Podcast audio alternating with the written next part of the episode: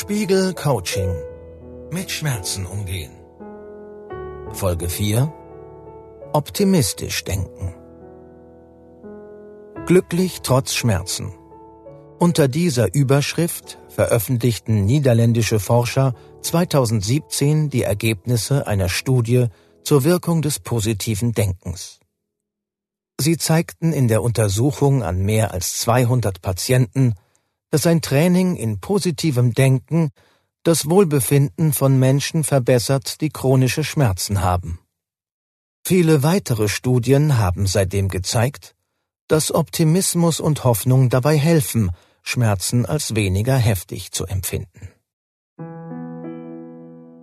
Doch es gibt noch einen wichtigen Faktor dafür, wie stark Schmerzen empfunden werden. Das Selbstmitgefühl. Nein, das ist kein Selbstmitleid, sondern es bedeutet, sich selbst gegenüber eine wohlwollende und liebevolle Haltung einzunehmen und dementsprechend wohlwollend und liebevoll mit sich umzugehen.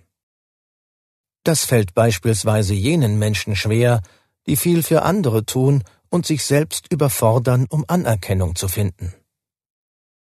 Wenn Sie herausfinden möchten, wie viel Selbstmitgefühl Sie besitzen, dann machen Sie mal einen Perspektivwechsel. Stellen Sie sich eine Situation vor, die Sie belastet. Dann überlegen Sie, wie Sie reagieren würden, wenn eine Freundin Ihnen genau dies schildern würde.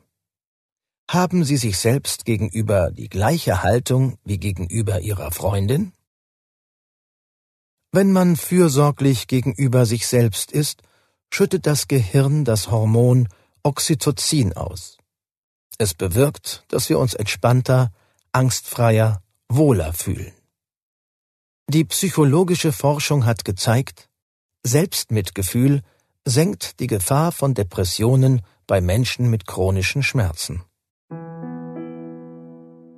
Daran wollen wir in diesem Coaching anknüpfen und Ihnen zwei Übungen vorstellen, mit denen Sie einerseits Ihren Optimismus steigern können und zum anderen lernen, mehr Mitgefühl für sich selbst aufzubringen.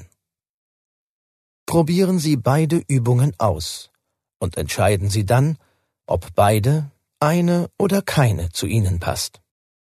Denn die Ungehorsamkeitsregel aus der vergangenen Folge erlaubt Ihnen natürlich immer, sich gegen Tipps zu entscheiden, die Ihnen nicht helfen. Probieren Sie die folgenden Übungen an drei Tagen innerhalb einer Woche aus.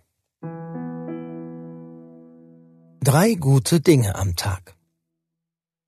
Überlegen Sie sich morgens drei gute Dinge, auf die Sie sich an diesem Tag freuen. Es kann ein Treffen mit einer Freundin oder einem Freund sein, eine Stunde mit einem Buch am Abend.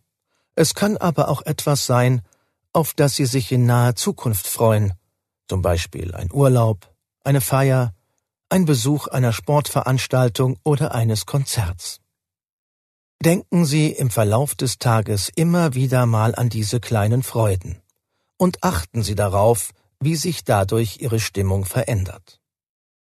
Wichtig ist dabei, Sie können Ihre Aufmerksamkeit auch auf schöne Dinge richten, die in weiterer Zukunft liegen oder liegen könnten. Schmücken Sie Ihre Träume aus, wenn Sie sich eine gute Beziehung oder Liebe vorstellen oder eine Begegnung mit einem Menschen, den Sie noch gar nicht kennen. Auch solche positiven und sehnsüchtigen Gedanken können den Optimismus verstärken sich selbst ein guter Freund sein. Üben Sie sich in Selbstmitgefühl, seien Sie freundlich, nachsichtig und nett zu sich. Begleiten Sie sich in den nächsten Tagen mit dieser fürsorglichen Haltung. Wenn etwas nicht gelingt, muntern Sie sich auf. Wenn Ängste aufkommen, beruhigen Sie sich mit einem entlastenden Satz wie Das wird schon. Fragen Sie sich, wie schon in den vorherigen Folgen unseres Schmerzcoachings, was Ihnen gerade gut tut, was Ihr Körper braucht und will. Üben Sie diese freundliche Haltung ganz unabhängig von Ihren Schmerzen. Probieren Sie, das Selbstmitgefühl als Grundhaltung über den ganzen Tag beizubehalten auch wenn es ihnen gut geht.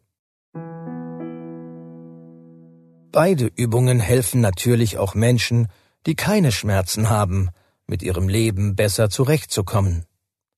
Für Menschen mit Schmerzen bieten optimistische Gedanken und Selbstmitgefühl aber eine besonders gute Hilfe. Quasi über Bande werden der Kontakt mit dem eigenen Körper und die Nähe zu sich selbst gestärkt.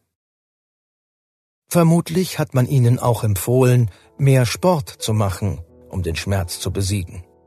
Sport ist oft hilfreich, Entspannung ist es aber auch. Die nächste Folge des Coachings zeigt, wie man ein Gleichgewicht zwischen Anspannung und Entspannung findet. Spiegel Coaching. Mit Schmerzen umgehen.